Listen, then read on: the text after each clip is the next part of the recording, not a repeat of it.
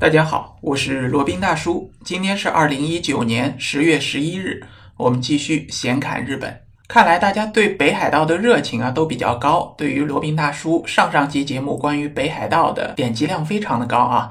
那今天呢，罗宾大叔继续来介绍一下北海道哪些地方值得一去，当然也会讲一讲哪些地方会比较坑啊。当然了，以上的意见呢，仅仅是基于罗宾大叔自己的游历经验。难免呢有所主观，如果有不同意见的呢，也可以评论留言。先来说一下罗宾大叔感到比较失望的北海道之行吧。记得还是几年前在前公司工作的时候，公司组织出境游，最终呢选择了北海道。那当时因为公司人数众多啊，众口难调，最后还是选择了相对安全大众的札幌周边游五天的行程。这可能也是出游北海道的小伙伴比较常见的一个选择吧。主要的游玩地点呢是在札幌、小樽和洞爷湖。其中啊，小樽是罗宾大叔感觉最无趣的一个地方，可能是因为没有看过那些很浪漫的在小樽取景的电影吧。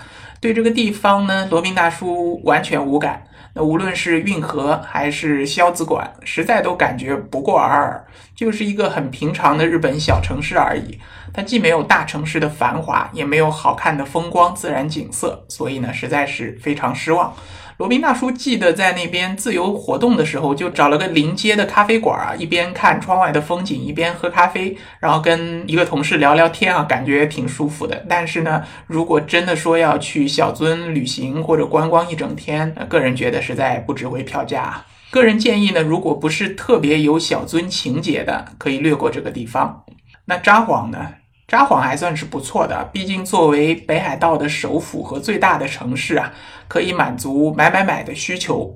同时呢，整个城市相比东京、大阪这些超大城市啊，又相对没有那么多的人，算是比较轻松舒适吧。个人建议呢，可以作为北海道之行的大本营或者中转站，比如说你就住在这里，然后去四面八方玩也可以。至于说洞爷湖呢？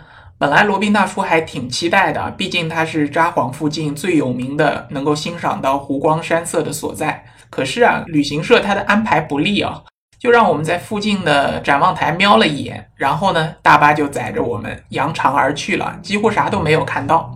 个人建议啊，洞爷湖可以好好的待一到两天，泡泡温泉，看看湖景。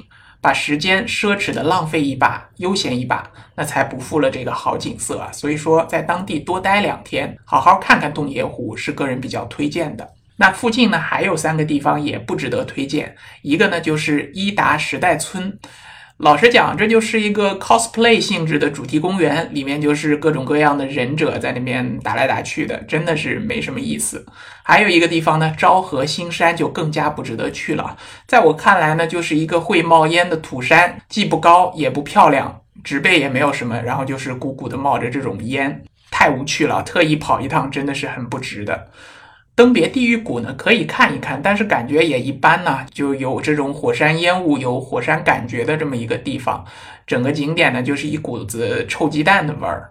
你去逛一圈，看一看，拍两张照片就行了，多待呢也受不了。所以说啊，以上三个景点。伊达时代村、昭和新山和登别地狱谷呢？建议如果不是对此特别感兴趣的呢，也可以绕过。啊，札幌市内还有个地方，就是白色恋人工厂，也是没什么意思的。罗宾大叔个人觉得，真的是见面不如闻名啊！除非小伙伴确实对白色恋人这个品牌儿或者这个巧克力很喜欢，那可以去看一下，看看你喜欢吃的这个甜品巧克力到底是怎么制作出来的。否则呢，真的没什么必要去凑这个热闹，当地人又多又嘈杂，个人不太喜欢。那说到这里呢，小伙伴们可能会说了，你这儿把北海道的这些大众的景点啊批得一无是处，难道是为了显示你自己很有逼格吗？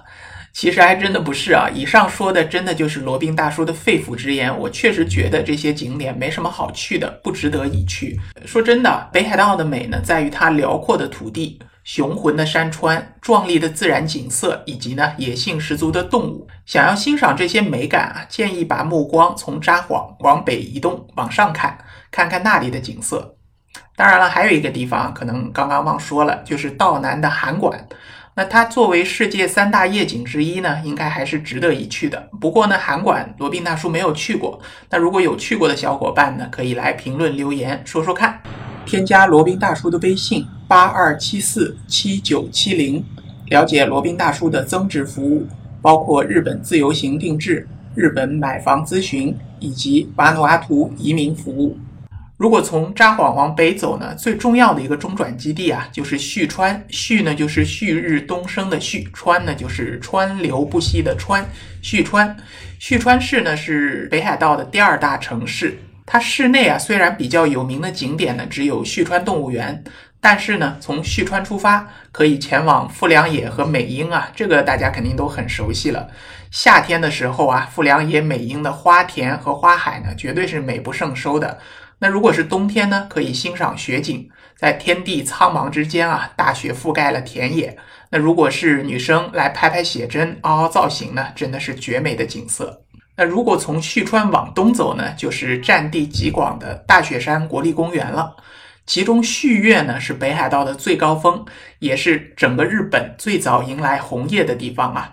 无论是夏天还是初秋前往，都是很好的去处。那另外一个也是位于大雪山国立公园景区的层云峡呢，也是罗宾大叔很推荐的。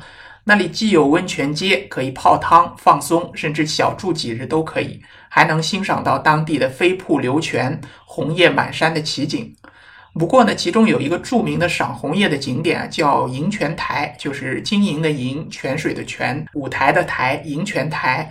它在每年呢，应该是十月七号就会关闭了，就会把这个道路封起来。可能因为当时在海拔比较高的地方，它温度会比较低啊，恐怕你们游客会出问题、出风险，所以就把它关闭了。那如果想要去银泉台欣赏红叶的话呢，记得早一点前去啊，不要像罗宾大叔一样，那个时候我记得是十月中的时候去，正好它就关门了，就留下一点遗憾了。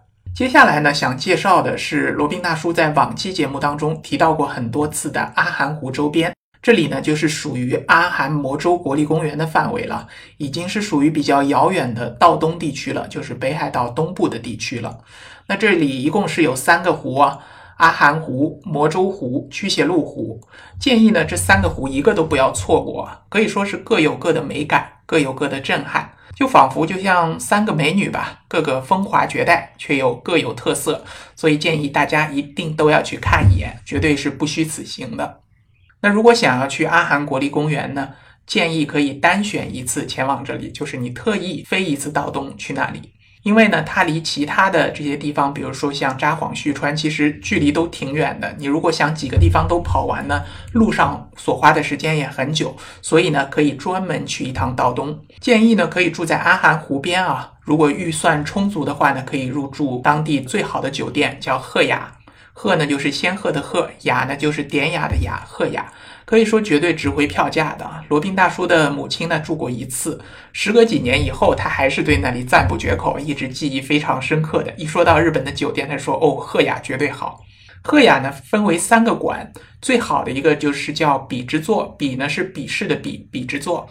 就是《非诚勿扰》里面舒淇住的那家，它的软硬件当然是无敌了，价格当然也比较高。但是呢，有一点不太好，它不接待儿童的。不知道是不是因为怕小孩啊，如果有吵闹的话，可能会吵到同样入住的游客，所以说是不接待儿童的。那如果是不带小孩的家庭，比如说情侣啊、夫妻啊，可以考虑这一家。那赫雅的另外两个馆，一个叫有酒里，一个叫赫雅之翼。也都是不错的。前者呢是主打纯日式风格、和式风格的，那赫雅之翼呢是主打阿伊努风格，比较有野性的这种风格，各有所长吧。而且呢，赫雅它的晚餐自助餐啊，绝对是太棒了。它主要是主打北海道的海鲜，各种各样的刺身料理以及海鲜料理，像扇贝呀。生蚝啊，甜虾啊，各种刺身啊，反正每个都超好吃。还有其他的各种，它的米饭也非常的香甜，非常的好吃。还有这种甜点啊什么的，罗宾大叔吃了好几天，完全没有吃厌。我现在想起来还是口水直流。那另外呢，如果是到了阿寒湖，如果时间允许的话，你看完了上面三个湖呢，还可以去往南去看一看川路湿原。川路湿原呢是日本非常少见的一个湿地的景观啊。那在北海道也是占据了很大的一块地方，风格呢和其他日本的地方都非常的不同。那也可以去川路看看仙鹤什么的。可以说呢，是各有各的美感，各有各的特色。